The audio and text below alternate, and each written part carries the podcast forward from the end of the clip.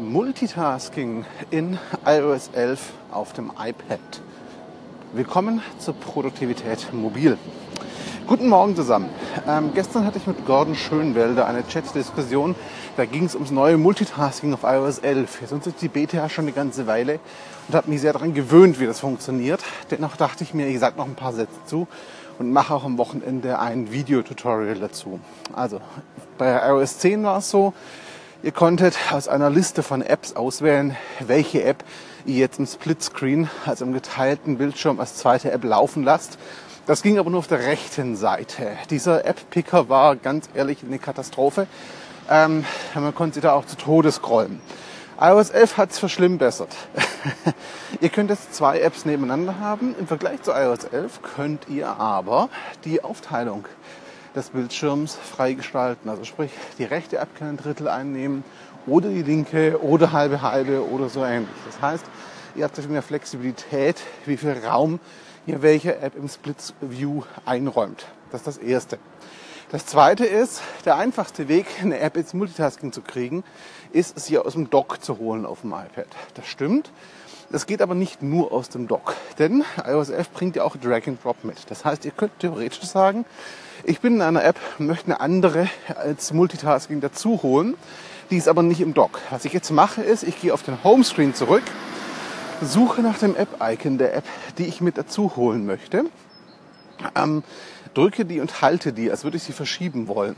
Jetzt halte ich diese App gedrückt, gehe in meine Übersicht mit Doppeltap auf den Home-Button, wähle da die App aus, zu der ich sie dazu tun möchte und lasse sie dann los. Das heißt, ich drag und droppe praktisch vom Homescreen in die Multitasking-Ansicht hinein. Dann habe ich zwei Apps nebeneinander. Es gibt noch eine dritte Möglichkeit, das Multitasking zu haben und das ist, wenn ihr eine App als Layover habt. Wenn ihr eine App aus dem Dock holt oder woanders herholt und über eine laufende App legt, nicht an den Rand, sondern drüber, dann wird die zu einem Hochkantrechteck. Wenn ihr dann loslasst, ist es so ein Layover, ein schwebendes Fenster über der anderen laufenden App. Der Vorteil hier ist folgender. Dieses Layover, diese schwebende App, könnt ihr mit einem Wisch nach rechts wegwischen. Ihr könnt sie aber auch mit einem Wisch vom rechten Rand zurückholen. Und zwar in jedem Space. Das heißt, egal wo ihr gerade seid, egal in welcher App ihr gerade seid, dieses Reinwischen von rechts bringt immer die gleiche gerade aktive Layover-App rein. Das ist ganz cool. Weil so habt ihr zum Beispiel immer Zugriff auf den Messenger oder die Mails oder ähnliches. Ähm, grundsätzlich hat Apple in iOS 11 für Multitasking das Spaces-Konzept von Mac kopiert. Heißt, wenn ihr zwei Apps in der Split View, also in der geteilten Sicht zusammenpackt, bleibt dieser Space, diese Kombination erhalten, auch wenn ihr Apps wechselt. Zum Beispiel, wenn ihr sagt, ihr habt Notizen immer neben was weiß ich, der Facebook-App offen oder Notizen immer neben der YouTube-App offen oder sowas. Diese Paarung könnt ihr beibehalten. Ihr müsst sie aber auch beibehalten oder ihr brecht sie bewusst von Hand wieder auf. Ihr könnt insgesamt bis zu vier gleichzeitig laufende Apps auf dem Bildschirm haben.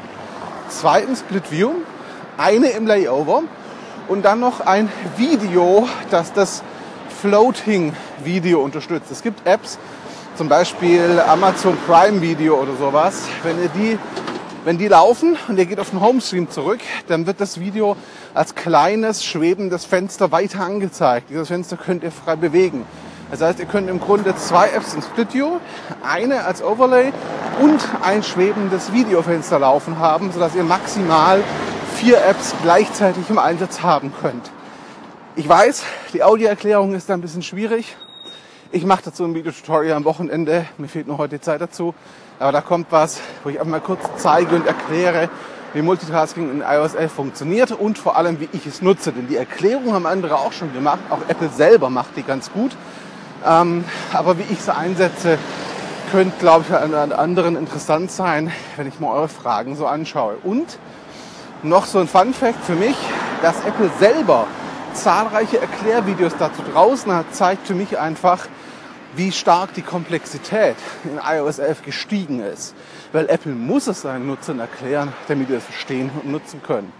Und das ist nicht so ganz normal für Apple. Das machen sie eigentlich ungern. Schönen Tag euch und ich freue mich über Fragen zur iOS 11 Multitasking.